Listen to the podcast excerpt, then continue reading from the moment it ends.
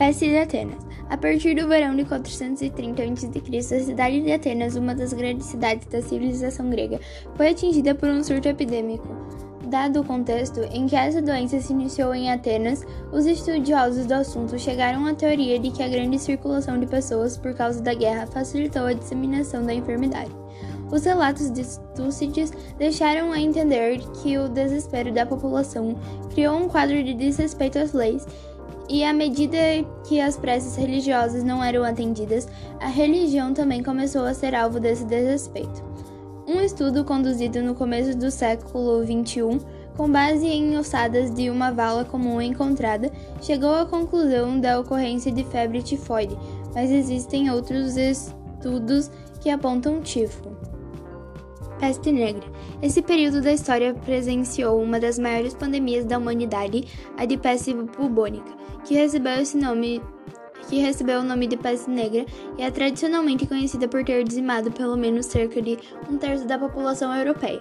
Por fim, existem estudos que indicam que a peste bubônica possa ter causado a morte de até 50 milhões de pessoas no continente europeu, somente no período entre 1347 e 1353. Gripe espanhola. O começo do século XX também ficou marcado por uma pandemia que atingiu todos os continentes do planeta e causou a morte de pelo menos 50 milhões de pessoas. A doença surgiu no contexto da Primeira Guerra Mundial e aproveitou-se do grande deslocamento de soldados e da, das aglomerações causadas pela guerra para se disseminar pelo mundo. A medicina do começo do século XX não sabia o que causava, porque a tecnologia da época não permitia que os microscópios enxergassem o vírus responsável pela enfermidade. Os sintomas da gripe espanhola eram os de uma gripe comum, como febre, tosse, coriza, dores de cabeça e dores no corpo. No Brasil, como em outras partes do mundo, medidas de isolamento foram tomadas com o decreto de fechamento de escolas, repartições públicas e alguns tipos de comércio. Ebola em 1976 foram identificados pela primeira vez casos de doenças pelo vírus Ebola. Esse surto chamou a atenção da Organização Mundial de Saúde e de muitos países. Alguns deles, inclusive, chegaram na época a decidir pelo fechamento de suas fronteiras para pessoas vindas daquelas regiões. A partir do momento em que o ser humano contrai ebola, o vírus pode ser transmitido para outras pessoas por meio de secreções, como saliva, sangue, fezes, urina e sêmen.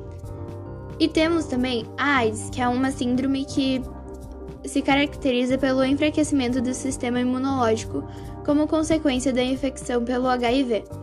Como exemplo de pandemia que surgiu em 1980 e permanece presente até os dias atuais. Vacinação.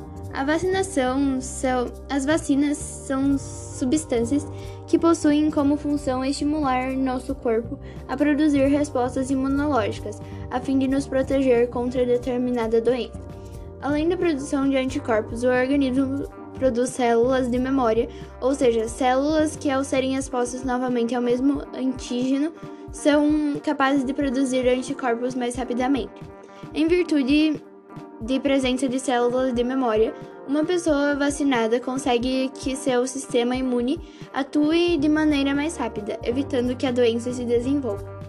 À medida que toda a população vai sendo vacinada, os índices caem até que nenhum caso seja mais registrado, pois toda a sua população está prote protegida. Após ler esses textos, cheguei à conclusão que o desenvolvimento científico e tecnológico é de alta importância para que consigam produzir uma vacina para o Covid-19, pois quanto mais avançada a tecnologia, mais ela oferece os recursos necessários para que os cientistas e especialistas nessas áreas analisem e estudem esse vírus que já causou mais de 60 mil mortes mundiais.